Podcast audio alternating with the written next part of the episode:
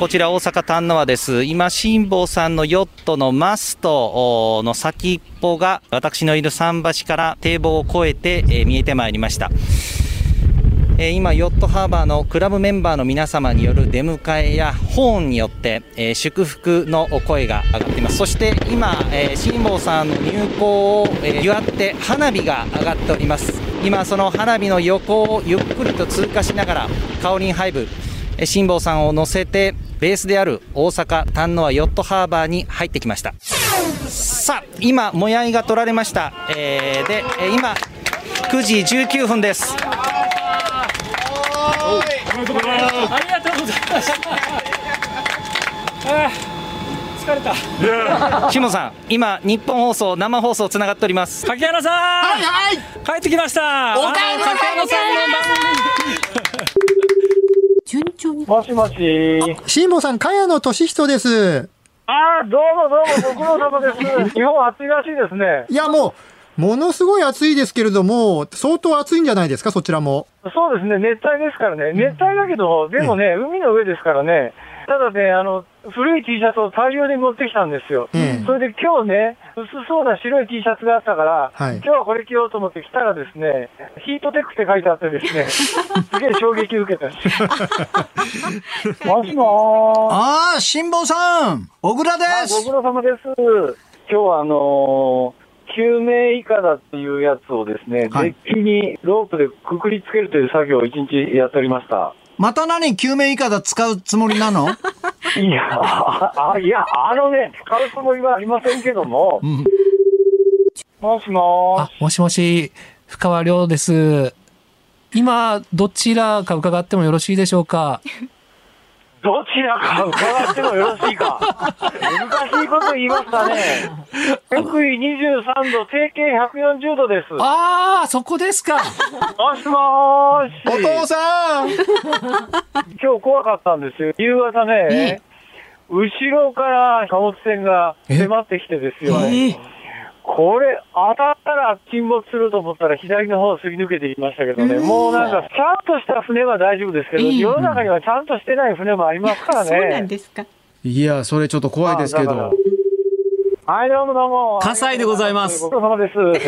今日初めて雨が降ったんです。あらら。どうかなと思ったんですけども、風と波がね、昨日までより穏やかなんですよ、むしろ。えー沖合50キロぐらいのところ漂ってる感じですね、これ。あんまり進んでないですね。これだとね、多分ね、アメリカ着くのは再来年ぐらいですかね。ちょっと待ってくださいよ。早く帰ってきてくださいね。辛坊さん、有楽町にいつ帰ってくるんですか？リスナーの皆さん、もうちょっとだけ待ってて、ちょうだい8月31日火曜日、時刻は午後3時半を回りました。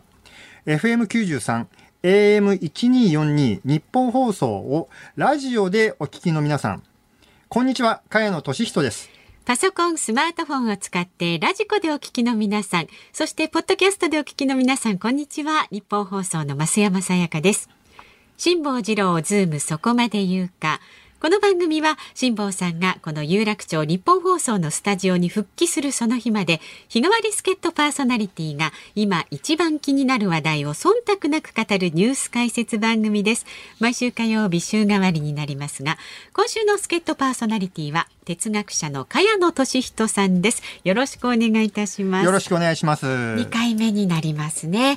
前回7月20日ということで1ヶ月ぶり1ヶ月経つんですね、はい、結構私昔のような感覚ですね。前回出させていただいた時は、うん、えー、とはいえこの夏特に何をしたっていうわけでは全然ないですけれどもね。そうですか、えー、うん、オリンピックはありましたけれども、はい、皆さんどうでしょうね。オリンピック今パラリンピックやってますけれども、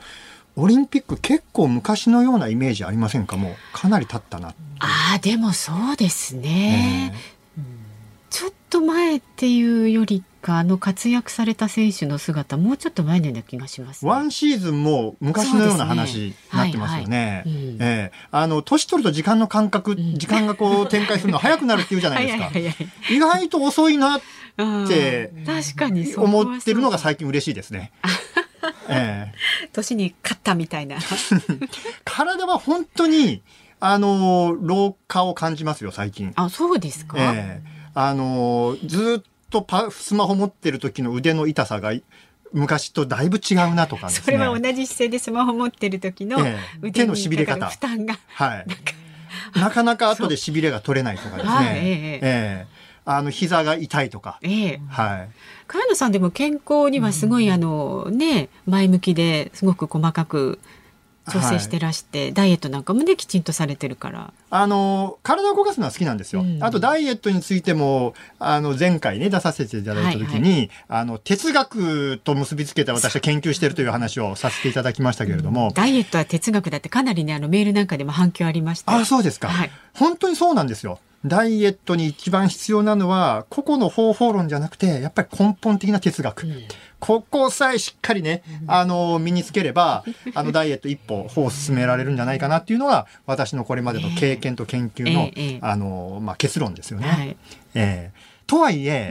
あのすいません。私、オリンピック以降、あれ以降ですね、はいちょっと太っちゃいましたね。そうで見この夏た目にはなんかあの全然お変わりないですけど。いや、もうね、あの、やっぱ夏ですから、うん暑いじゃないですか。うんもう家でアイスばっかり食べてるんですよ。子供みたい夏休みの子供ってそうですよね。いや、あの、家の冷蔵庫にびっしりとアイスがこう並べてあってですね、あの、もう、まとめて買うんですよね。はいで、それをね、一日何個食べたかわからないぐらい食べてますね。そんなにですか？ええカウントしてくださいよ。あのー 気がついたらビリッと。で、もううん、一回食べると、2、3個続けて食べちゃいますから、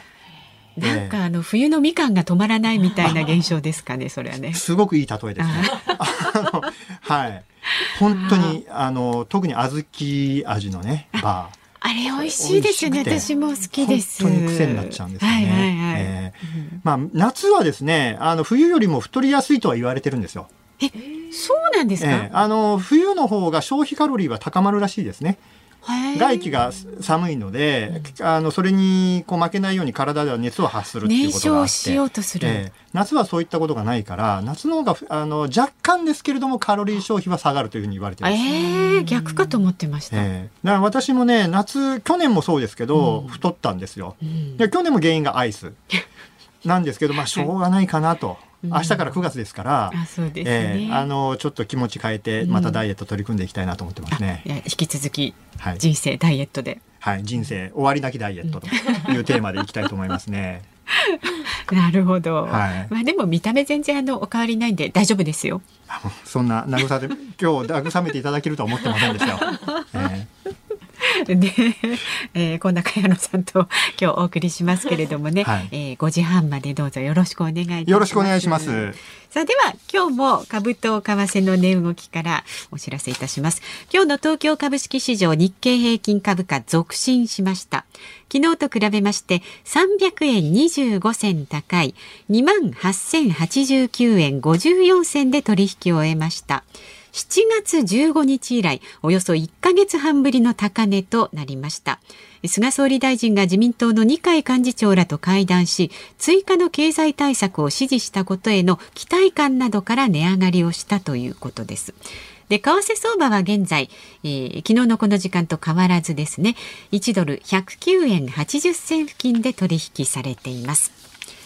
さあ今日のズームそこまで言うかまず4時台に取り上げるニュースは学校再開今求められる子どもの自殺予防対策はえーこの話題で NPO 法人全国不登校新聞社編集長の石井志功さんに伺っていきます、まあ、夏休みが終わってね子どもたちが新学期始まるというこの時期ですけれどもね、まあ子どもたちの自殺が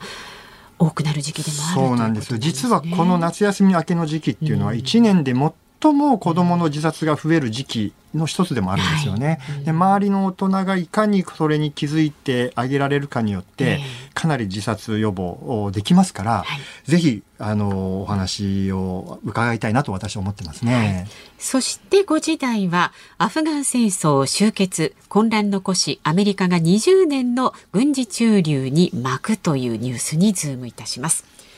さあ番組ではラジオの前のあなたからのご意見お待ちしています。メールは zoom zoom アットマーク 1242.com 番組を聞いての感想はツイッターでもつぶやいてください。ハッシュタグ漢字で辛坊治郎、カタカナでズーム、ハッシュタグ辛坊治郎ズームでつぶやいてください。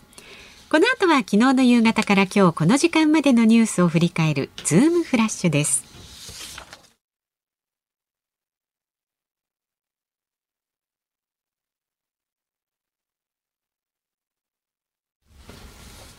ニッポン放送がお送りしています。ズームそこまで言うか。週替わりの火曜日、今日は萱野稔人さんとお送りしています。よろしくお願いします。よろしくお願いします。そしてこのコーナーニュースデスクの森田さんにも入ってもらいます。よろしくお願いいたします。お願いします。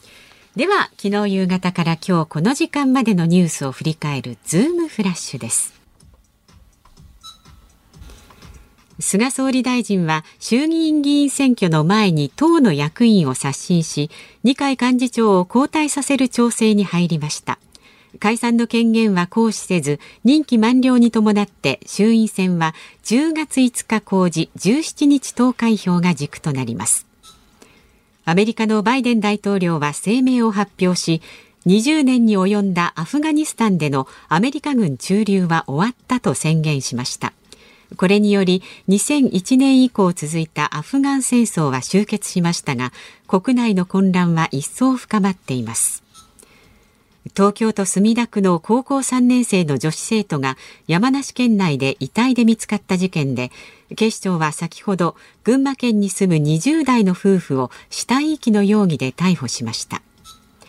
経済産業省は愛知県常滑市で開かれた音楽イベント波物語2021に補助金交付が決まっていたと明らかにしましたが新型コロナウイルスの感染対策が不十分だった場合には取り消しの可能性もあると共同通信が伝えました。東京都は昨日 JR 渋谷駅近くの若者向け新型コロナウイルスワクチンの接種会場でオンライン抽選の早期導入を検討していると明らかにしました。厚生労働省が今日発表した7月の有効求人倍率は先月と比べ0.02ポイント上昇して1.15倍となりました。東京2020パラリンピックは今日自転車女子個人ロードタイムトライアルで杉浦恵子選手が25分55秒76で勝ち50歳で日本最年長の金メダリストになりました。坂谷野さん、気になったニュースはありましたか、うん、まず、菅総理大臣が党役員人事、党役員を刷新するというニュースですね。はいこれは、あの、一部の報道では、えー、総裁選の前にも役員人事刷新するっていうようなことも言われてます、ね、今入ってる情報です。とも来週、この二階幹事長の交代を含めた党役員人事を行うという方向で調整に入ってます。うん、あの、多くの人が驚いたのは、二階幹事長が、こう、幹事長の、その党幹事長の、えー、刷新について、えー、まあ、OK 出したというニュースが伝わってきたことだと思うんですよね。はい、え、もう二階さん、うん、あれだけ幹事長のポストにこだわってたのに、はい、えー、辞めていいんですか？何か裏があるんじゃないですか？っていう、えー、そんな風に思った方も結構いるんじゃないかと思うんですよね。あの、実際に、えー、今回、10月にはもう選挙がある。って言われてますよ。もう任期ですからね。衆議院選挙ですね。えー、で衆議院選挙があるときに、えー、自民党の中ではやっぱり、あの、新人の議員、あのー、まだ、こう、若手というか、その、当選回数が少ない議員ほど、やっぱ焦るわけですよね。あの、地盤が固まっていないので、落ちる可能性がある。自民党時代に逆風が吹いてしまった場合に、一番落ちる可能性があるのは、そういった、あの、地盤のない議員ですから、はい、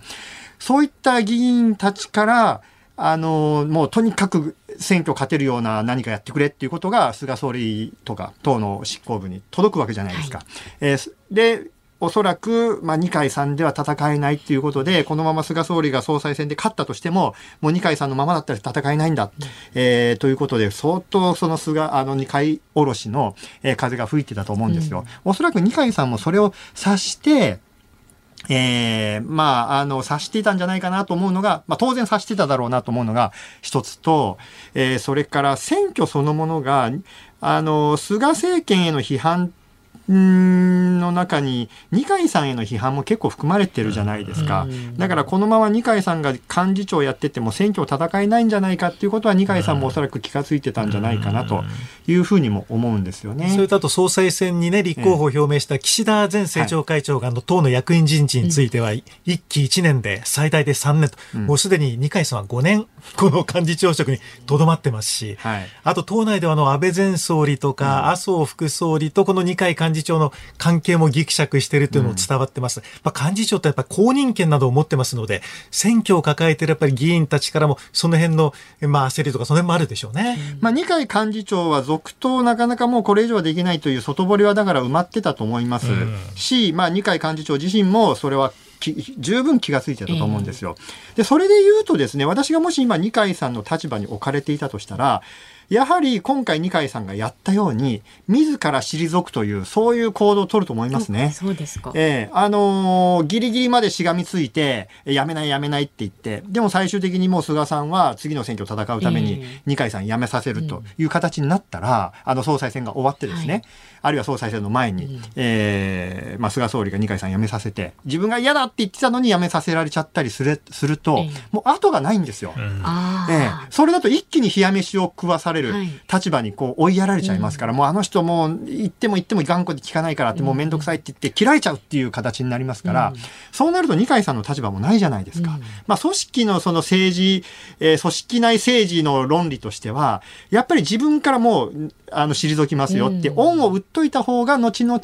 えー影響力も発揮で,、ね発揮できるし、はい。まあ自分のあの気に入った腹心の人を、ええ。あの次の幹事長に押すこともできると、はい。えーいうことで、まあ二階さんはまあそれで言うとね、裏があるというよりは当然自分のその力を保持しようとすれば、今身を引くのがベストな選択なんだろうなというふうには思いますよね。で、これで結局どれくらい、あの、自民党支持が戻ってくるか。で、あの、一つは総裁選でこう、やっぱり、大き、大き、大騒ぎすることによって、まあ、メディアをジャックするというか、メディアに登場する回数を増やして注目度を浴びる。それからもう一つは、あの、菅内閣の支持率で完全に、あの、新規感染者数と、こう反比例してるんですよ。新規感染者数がガーッと増えると、菅内閣の支持率が落ちると。はい。いう形になっていて、今週、先週ぐらいから東京都の感染者数が今落ちてきてるじゃないですか。それからこれがまた、あの、今度地方に波及して、地方が今週、先週、今週ぐらいがピークぐらいですけれども、ええこれがまた落ちていくとなると、じりじりと菅内閣の支持率が上がっていく可能性があるんですよね。で、このまま10月の頭ぐらいまで、えー感染者数が下降していけば、第6波がその後あるにしても、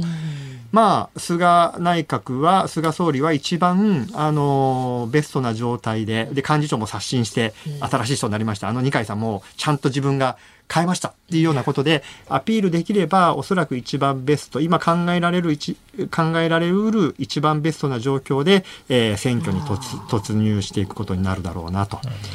いうふうに思いますね。それでも、まあ、議席減っていうのは避けられないとは思いますけれども。ねあと公認の幹事長をね、どういう人を選ぶのかというの難しいでしょうね。かなり難しいでしょうねね。えこれで二階派から選ぶのか、あの、まだ細田派とか麻生派は、あの、総裁選で、あの、誰を支持するって言ってないんですよ。ねだから、幹事長ポストを総裁選の前に変えるということで、菅総理からすれば、私に指示を出すかどうですかってことを各派閥に迫ることになりますよね。ねこのあたりの駆け引きは、相当激しくなると思いますね。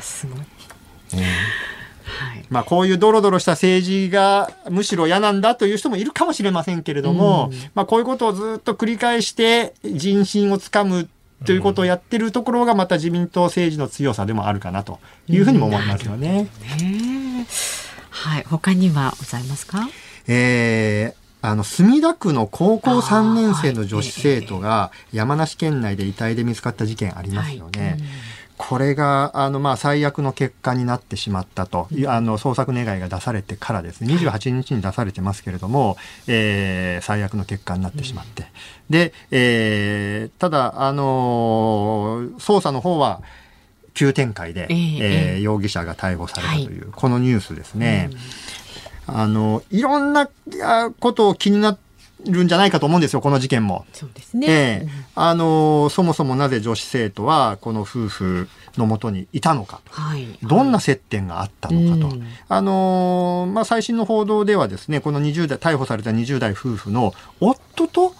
何かつながりがあったんじゃないかとも言われてますね。あの逮捕された小森章平容疑者27歳がおよそ2年前にこの女子高校生とツイッターで知り合って、で、その関係を妻に嫉妬されたと。まあ、こういう供述をしていることが捜査関係者の話で分かってます。ああ、じゃあ嫉妬関係が夫婦の間にあって、そこに、まあ、この女子生徒が巻き込まれた可能性があるということですね。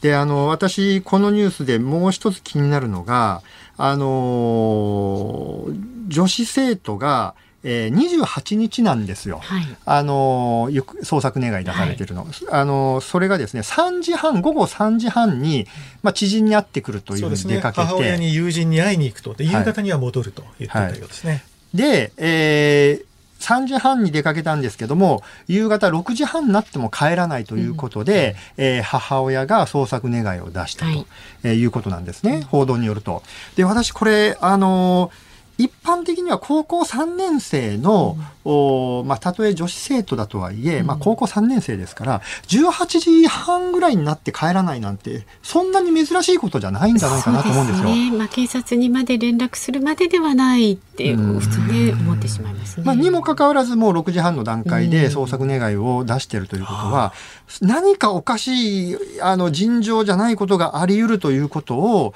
まあ、ご家族の方もですね、ええ感じていたんだろうなと思うんですよ。で、えーまあ、それで、まあ、どこまで、あの、こういったことを知ってるかわかりませんけれども、あの、捜査の方もすごく早かったじゃないですか。そうですね。えーあのカメラで、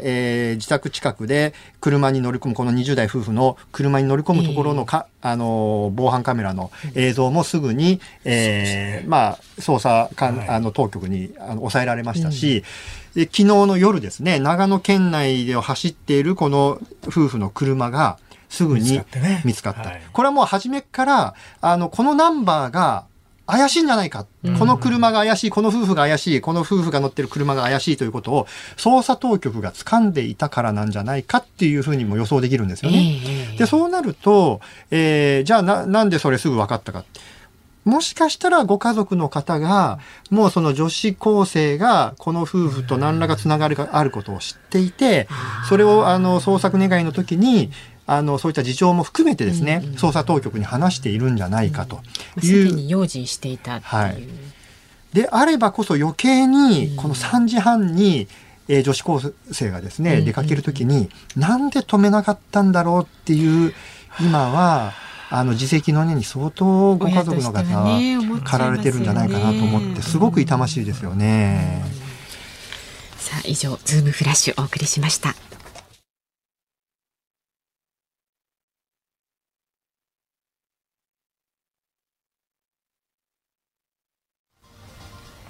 8月31日火曜日、時刻は午後4時を回りました。東京有楽町日本放送第3スタジオから、茅野俊人と、日本放送の増山さやかでお送りしています。ズームそこまで言うか。この番組は辛坊さんが有楽町のこのスタジオに復帰するその日まで、火曜日は週替わりです。今週はダイエットは哲学だというね、哲学者の萱野稔人さんとお送りしていきます。あの、ダイエットに関するメールなんかもいろいろいただいているので、後ほどご紹介していきますね。はい、お願いします。で、ここで番組からのお知らせなんですが、来週9月6日月曜日からのズームそこまで言うかは特集。辛坊治郎もたっぷり登場。コロナ選挙外交、そして太平洋横断話までそこまで言うかをお送りします。来週はね、辛坊治郎さん毎日登場いたします。で、生存確認テレフォン5時の辛抱ですっていうのをお送りしてたんですが、今度は生存日記帰国後の辛抱ですというふうに題しまして、日本に帰ってきた辛抱さんは何を見て、何を思って、今何をしているのか、137日ぶりの日本は辛抱さんの目にどう映ったのか、たっぷりと語ってもらいます。で、スペシャルゲストの方々もね、続々と決まっております。9月6日来週月曜日の助っ人パーソナリティは立川志らくさん。スペシャルゲストは元大阪市長の橋本徹さん。え番組のオープニングからエンディングまでご出演されます。で、この月曜日に関しましては、午後6時までの拡大版時間延長になっていますので志くさん橋本徹さんそして辛坊さん3人で激論を交わしてもらいます。で火曜日は政治評論家の武田恒康さんです。え皇位継承問題を深掘りします。さらに水曜日の助っ人パーソナリティは吉田久典アナウンサー。スペシャルゲストは政治ジャーナリストの田崎史郎さん。木曜日の助っ人パーソナリティは飯田浩二アナウンサーです。ゲストが東京オリンピック・パラリンピック選手村の村長、川淵三郎さんをお迎えします。詳しいこと番組のホームページにも出ていますのでご覧になってください。辛坊治郎もたっぷり登場。コロナ、選挙、外交、そして太平洋横断話までそこまで言うか。9月6日、来週の月曜日午後3時30分からです。ご期待ください。さあ、この後は学校の再開で見えてくる子どもたちの心の SOS。NPO 法人全国不登校新聞社編集長の石井志功さん、スタジオ生出演です。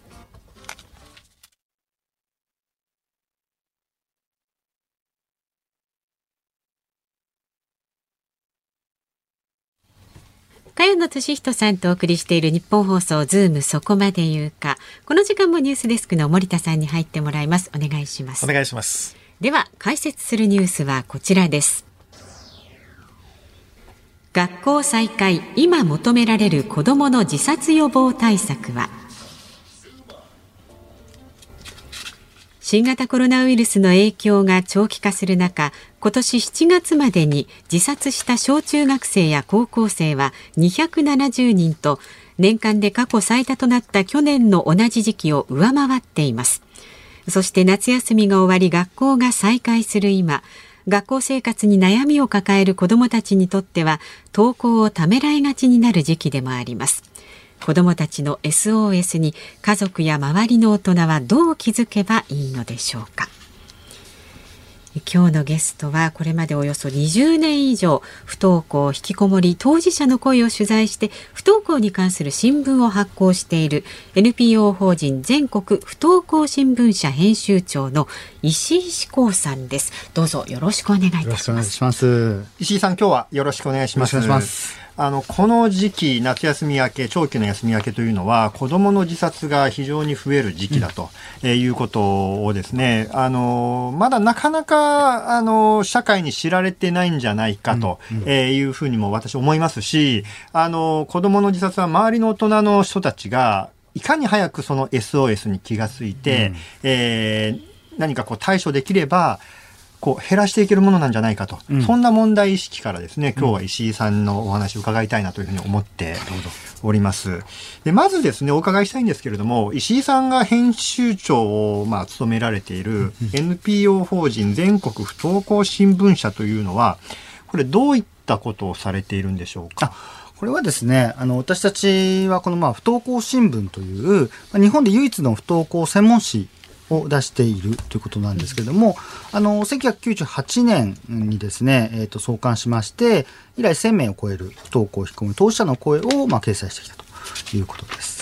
まあ、今はね、はい、不登校に関わる情報発信をして、まあ、広く、まあ、社会のあり方について考えている。これ今ね、あの手元にこれいただいたものがありますけど、はい、これは、えっとその不登校の子どもたちに向けたものあえっと、ご家族に向けてっていう形ですかね、親の方とか、はい、あのまあ、本人に向けてもあの当事者の声がたくさん出ていますのであの親がまあこんなことをして、まあ、これ不登校を直す新聞とかではなくて、えー、なんかこうどういうふうに生きてるかっていうかですかね、うん、あのまあ、苦しかったけど今今やれてるよみたいな話をたくさん載せてるので、うん、どちらかというと親向けかもしれないですね。うんあの、この新聞のその名前が不登校新聞じゃないですか。でも今日は、あの、子供の自殺のお話で来ていただきました。うん、あの、不登校の問題と、うん、あるいは学校に行くという問題と、子供の自殺の問題っていうのは、うん、深く関わりがあるということですか？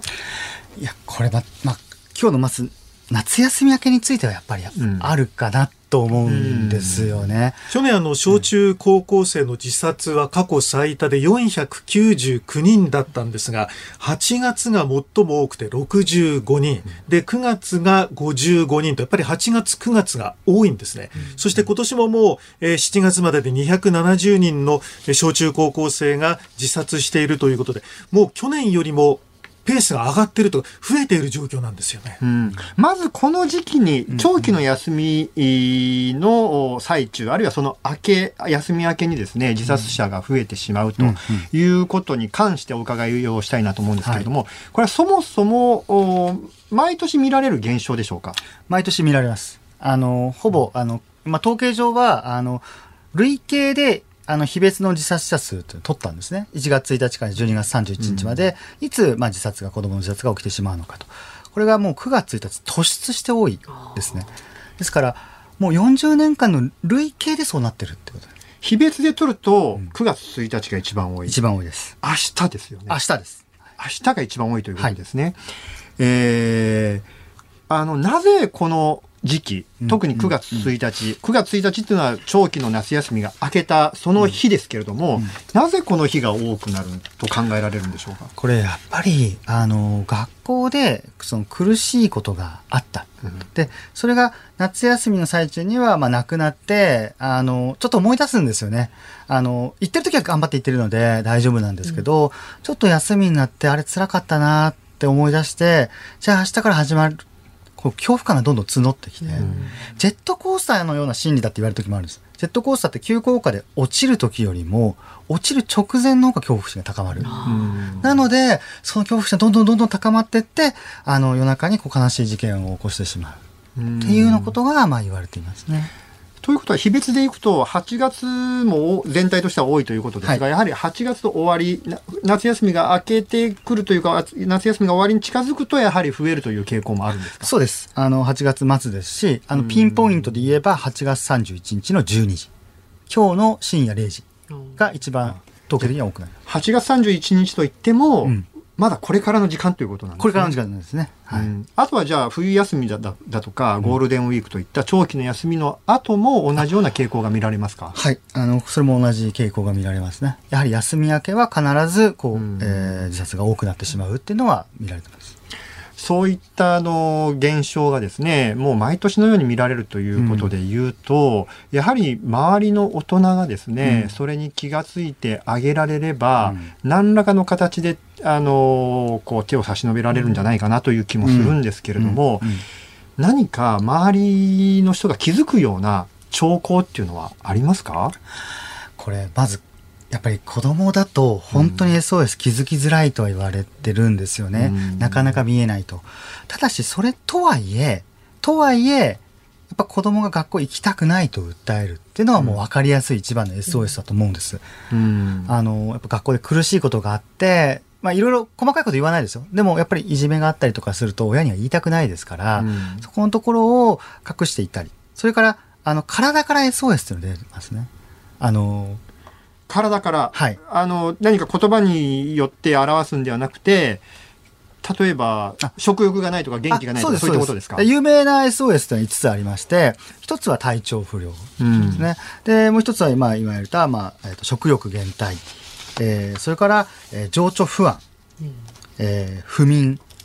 で、宿題が手につかない。この5つが、あの、SOS なんですけれども、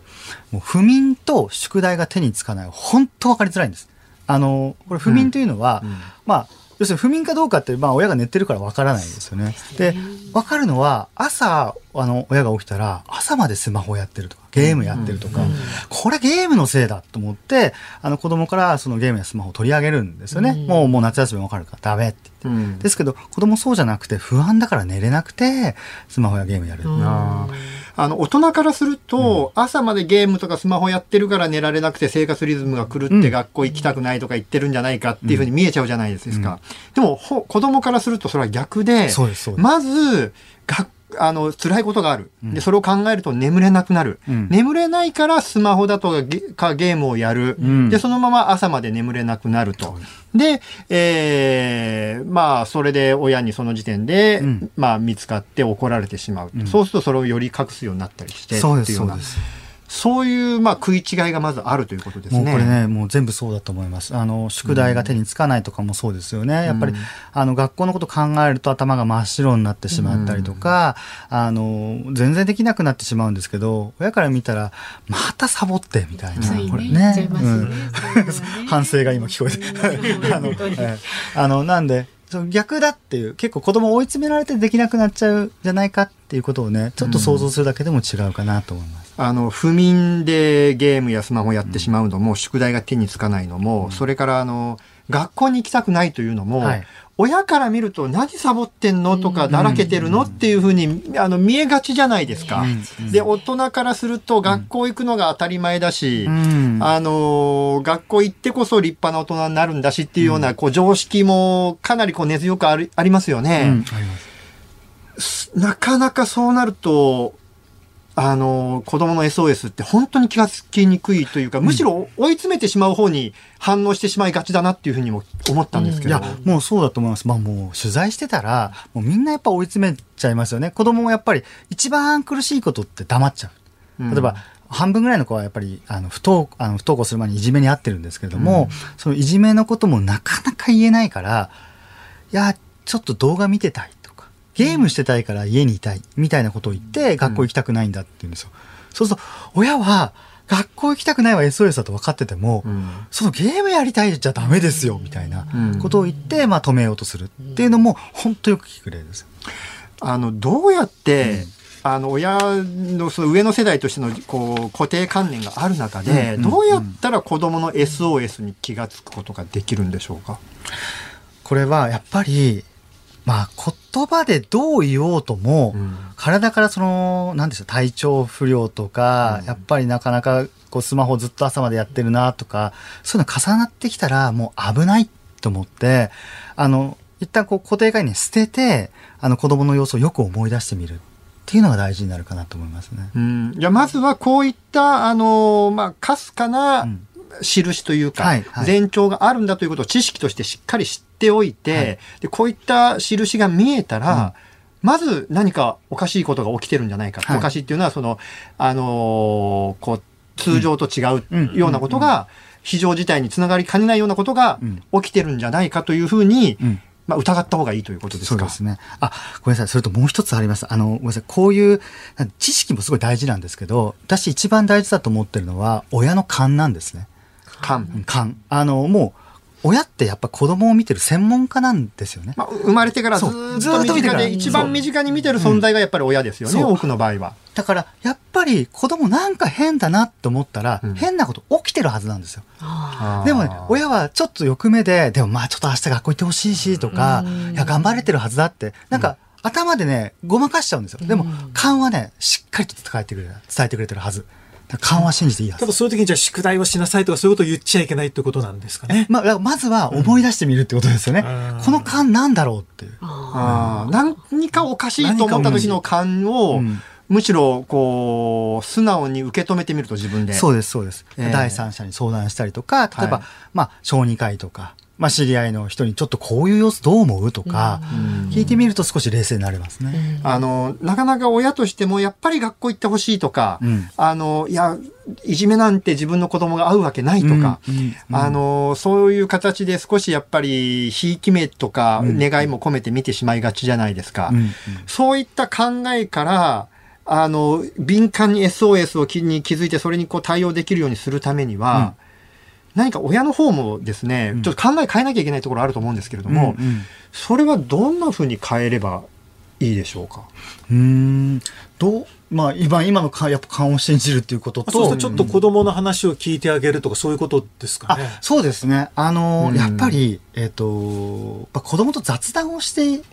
いると、あの親に SOS を与えやすい出しやすいって言いますよね。うん。あの、まあ、普段から、あの、やっぱこのコロナ禍で、みんな親子の会話がちょっときつくなっちゃってるんですよね。手洗ったのとか、うがいしたのとか、宿題やったのとか、もうそれ会話じゃなくて、注意喚起ですから、だから あの、もう少しなんか、まあ、テレビ見ながら少し話したりとかしておくと、もう全然やっぱり言いやすくなってくる。あの、親もですね、夏休みずっと例えば子供が家にいて、うん手がにかかると。だからもう新学期になって学校行ってくれるのがもう、ちょっとこうね、肩の荷が下りるっていう、そういう状況もあるじゃないですか。そういう中で、学校行きたくないっていうようなことを言われると、ちょっとこう、親としても混乱してしまうというか、はいはい、ちょっと自分の見通しにが狂ってきてしまって、うんうん、逆にイラついてしまうとかっていうこともあり得ると思うんですよ。うんうん、でもその時にこういった注意こういったことがあるということを思い出してほしいということそうです、そうです。で、あと、それ、あの、これをお伝えしなきゃと思ったのが、うん、その、異変を感じたら、やるべき、こう、あの、対策、原則っていうのがあるんですね。あの、えっと、えー、これよく間違えてしまうので、あの、お伝えしようと思うんですが、これ、自殺予防の原則で、トークの原則というのがあります。トークの原則、はい、トークっていうのはあの英語のトークですか？あの英語のトークですね。あの、まあ、 tell、ask、えっ、ー、と、 listen、keep safe のこの頭文字を取ったのが TALK。ということなんですけれども、これだけちょっと説明させていただきたいと思うんですが、あの、まず、まあ、子供さっきまで異変を感じた、まあ、勘でもいいですし、これ体調不良続いてるなと思ったらばですね、まず一つ目にやってもらいたいのは、まあ、親が子供に対して、まあ、心配してる気持ちを伝える。うん、あなたのことちょっと心配だから聞いてもいいと。うん、そして、2番目に、えー、アスクですね。この1週間で死にたいって思ったことある？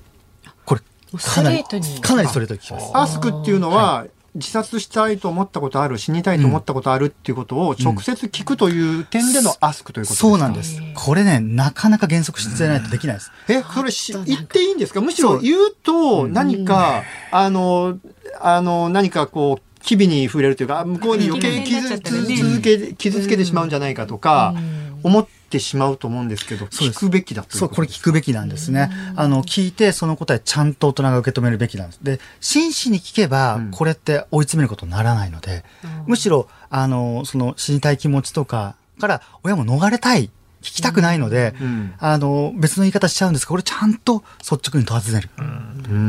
で、えー、そして、あの、その率直に尋ねて、えー、向こうが話をし始めたら、最後まで話を聞き取る。 listen ですね、うん、絶望的な気持ちを傾聴する、うん、で4番目のキープセーフは危険を感じた場合は目を離さないなど安全を確保する。あるいは学校でいじめを受けてるんだって言ったらその学校に通わせることを考えるんじゃなくて、一旦やっぱり家にいてもらって、うん、あの回復を待つなるほど。ね。最初の話にもあったように、はい、子供は親にやっぱり迷惑かけたくないとか、心配かけたくないっていうふうに思ってしまうじゃないですか。そんな中で、やはり大事なのは、私は心配してますよと、うんうん、本当にあなたのそばにいますよ、うん。うん、あなたの話を聞きたいんですよっていう、うん、こう信頼関係を築く姿勢、それを子供たちにいかに伝えるかということだということですよね。本当にそうです。あの、なかなか子供って、あの、親がね、あの、自分が幸せで生きてたらいいって思ってないんですよね。あの、まあ、親になったことないので、あの、この前取材した子もね、自分がね、幸せで生きてればいいなんて親は思ってないよ。っていうようなことをね、そんなようなことも言ってたので、親からしたらびっくりするようなことをやっぱり子供考えてるので、それってやっぱり学校で苦しかったりしたから、なおのことなんですよね。なんで、あの、親からちゃんと伝えてもらうことが大事かと思います。で悩まれた場合のね相談窓口があるんですよね。まず電話相談の方をお知らせしておきます、えー、ハッシュタグ命 SOS こちらの電話番号が0120-061-338 0120-061-338で SNS 相談生きづらビット、えー、こちらは、えー、http s コロンハイフンで、えー、寄り添いハイフンチャットドット JP まで、えー、相談をしていただければと思います。えー、今日は NPO 法人全国不登校新聞社編集長の石井志功さんにお話を伺いました。どうもありがとうございました。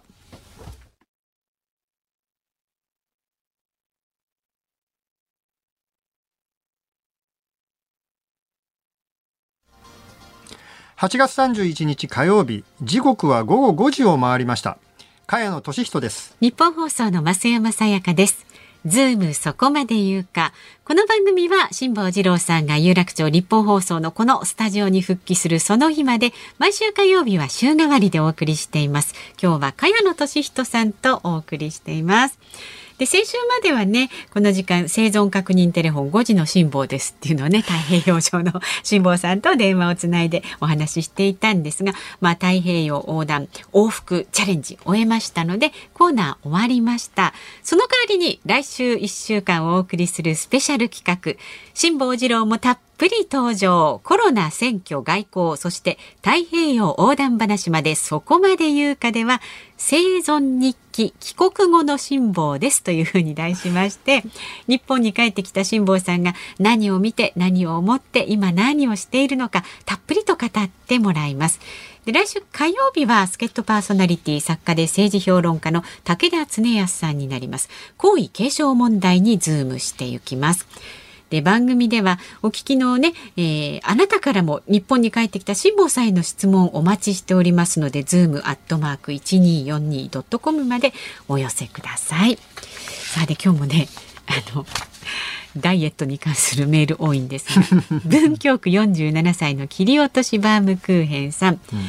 茅野さんはお酒は飲まれないんですか？夏太りの原因は大抵お酒が原因だと思っていましたので、私もお酒は全く飲めないので、暑さ対策にはアイスをほぼ毎日食べていますという、茅野さんと一緒ですよ。お酒なんですけど、私ね、40になった時に完全にやめたんですよ。それまでお酒大好きだったんですよ。はい、で、もうそれこそお酒中心のライフスタイルを送ってたんですけど、あのー、まあ、40になった時に、ふともうちょっとお酒やめてみようかなって思って、で、あのー、やめましたね。きっぱりさっぱり。で、そこから一滴も飲んでないですね。すごい意志の強さですね。あの、もう自分とは関係ないものっていうふうに心の中で整理をして、で、それからはですね、あの、もう、飲み会なんかも行きますよ、今でも。えええ、で、えー、もう最後までもし、例えば、まあ今コロナだから全然行きませんけれども、はい、あの、コロナじゃなかった頃は、朝まででも、もうウーロン茶でずっと付き合います。付き合えるんですか、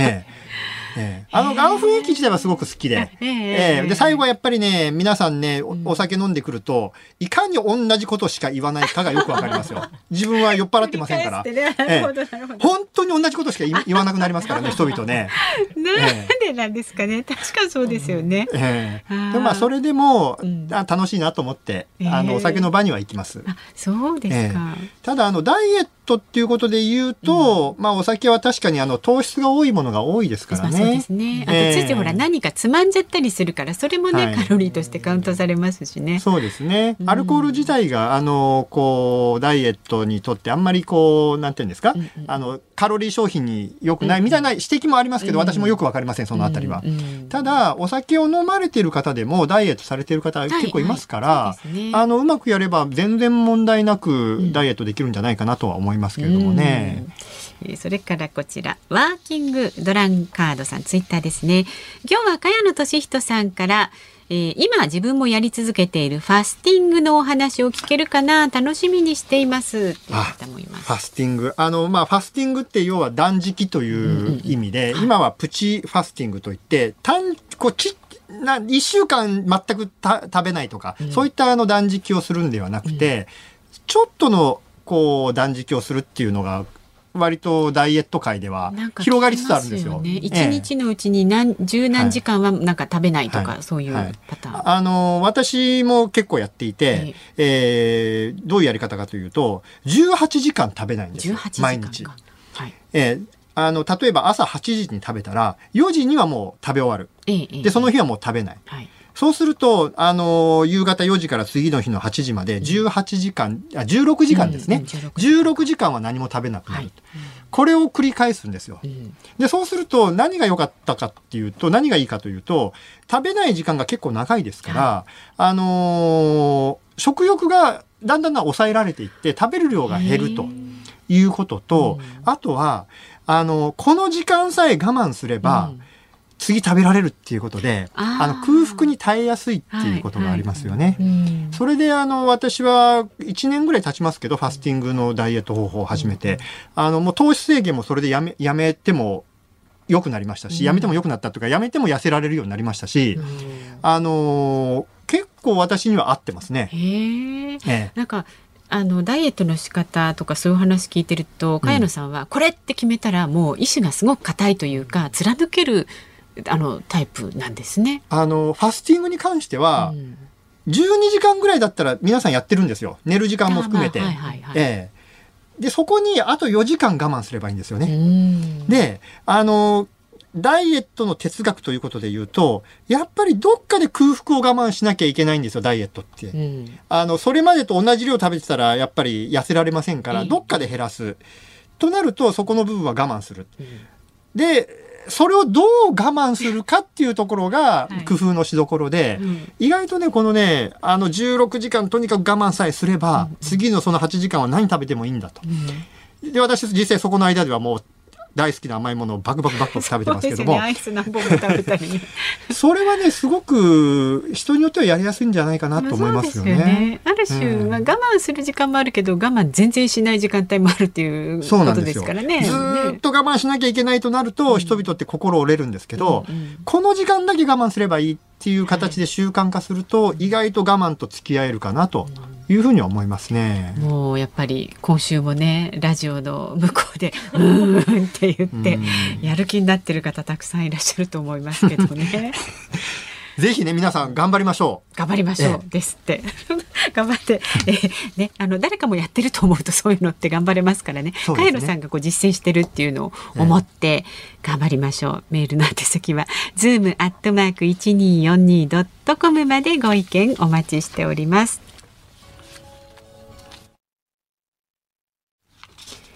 萱野稔人さんとお送りしているズームそこまで言うか。この時間もニュースデスクの森田さんに入ってもらいます。お願いします。お願いしまう。お願いすします。では特集するニュースはこちらです。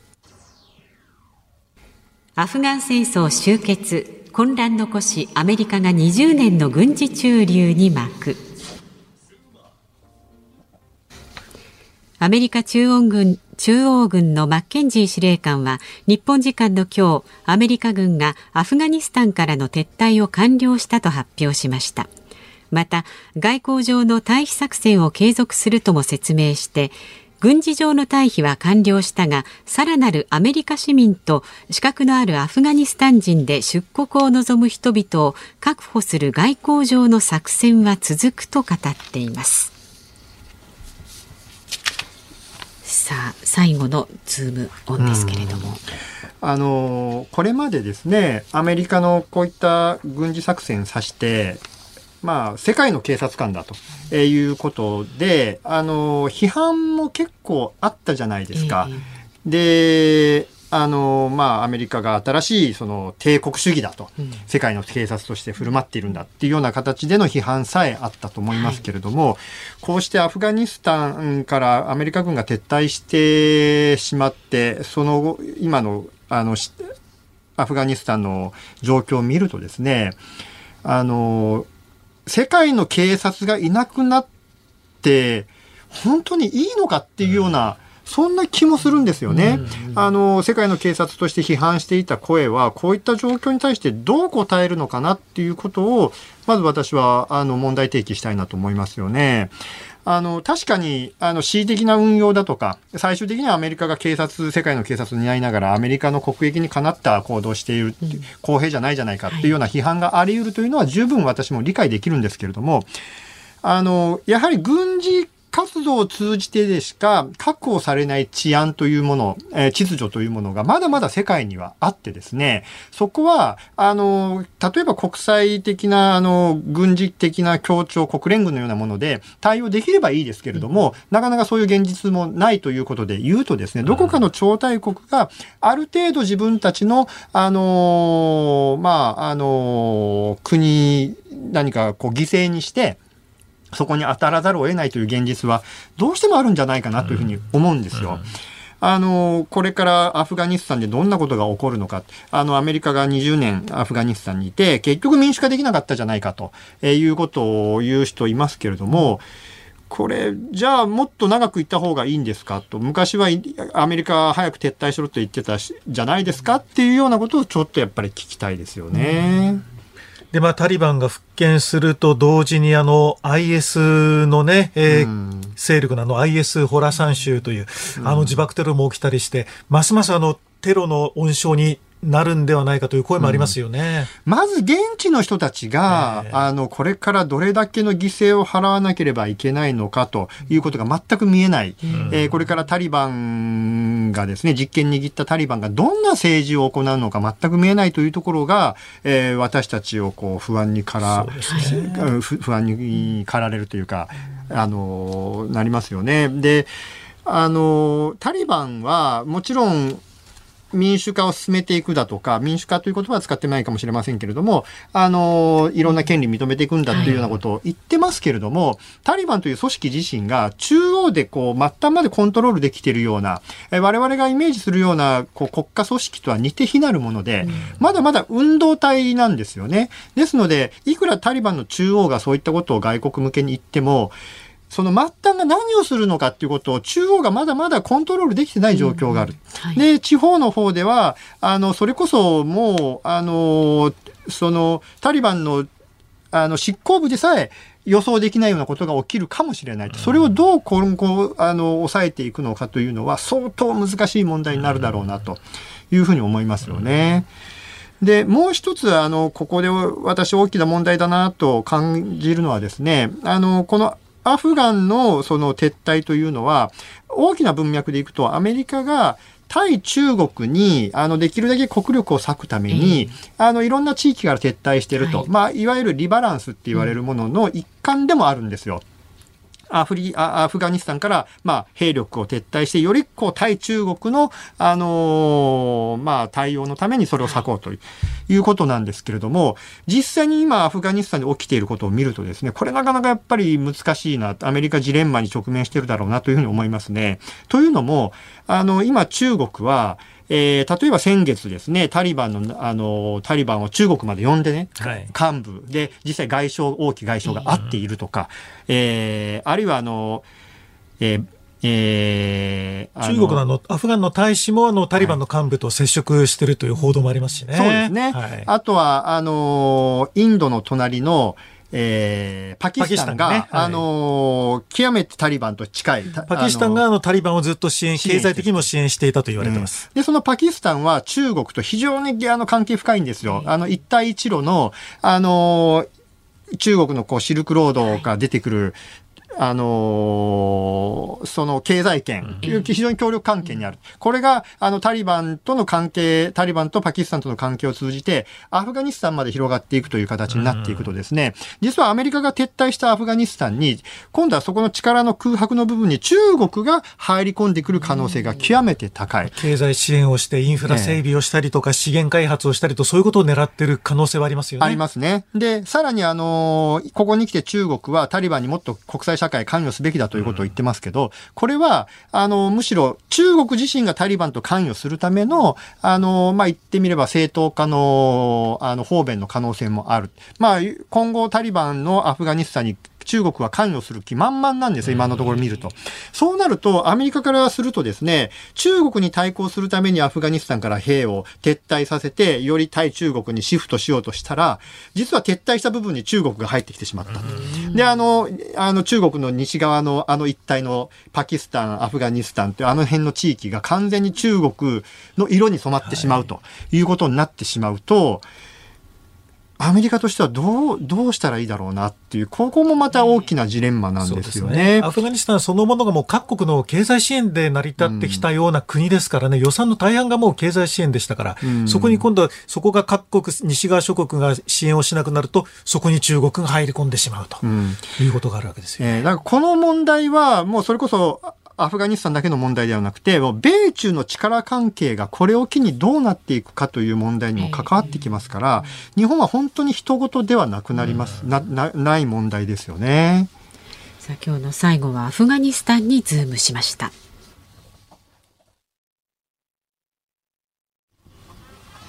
お送りしているのは、茅野俊人が選曲しました。堺正明さんの街の明かりです。まあ、今日8月31日で、はい、まあ8月終わりで、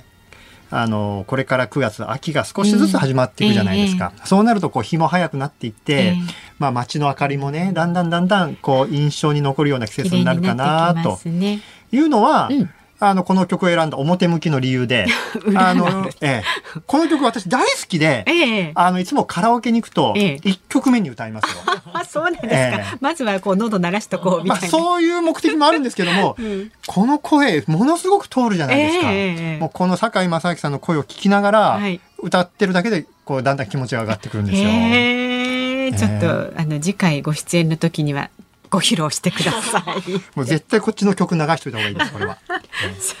お聞きの日本放送この後は日本放送ショーアップナイター巨人対ヤクルト戦解説山崎武さん、えーそれから実況は煙山光紀アナウンサーでお送りします。そして明日の朝6時からの飯田浩二の OK 工事アップコメンテーターはジャーナリストの佐々木俊尚さんです。このズームそこまで言うかは明日は吉田尚記アナウンサーです。で、防災ウィークということで公益財団リバーフロント研究所技術参与の土屋信之さんとお送りします。さあ、茅野さん今日はどうもありがとうございました。ズームそこまで言うか、ここまでのお相手は、茅野俊人と、増山さやかでした。また聞いてください。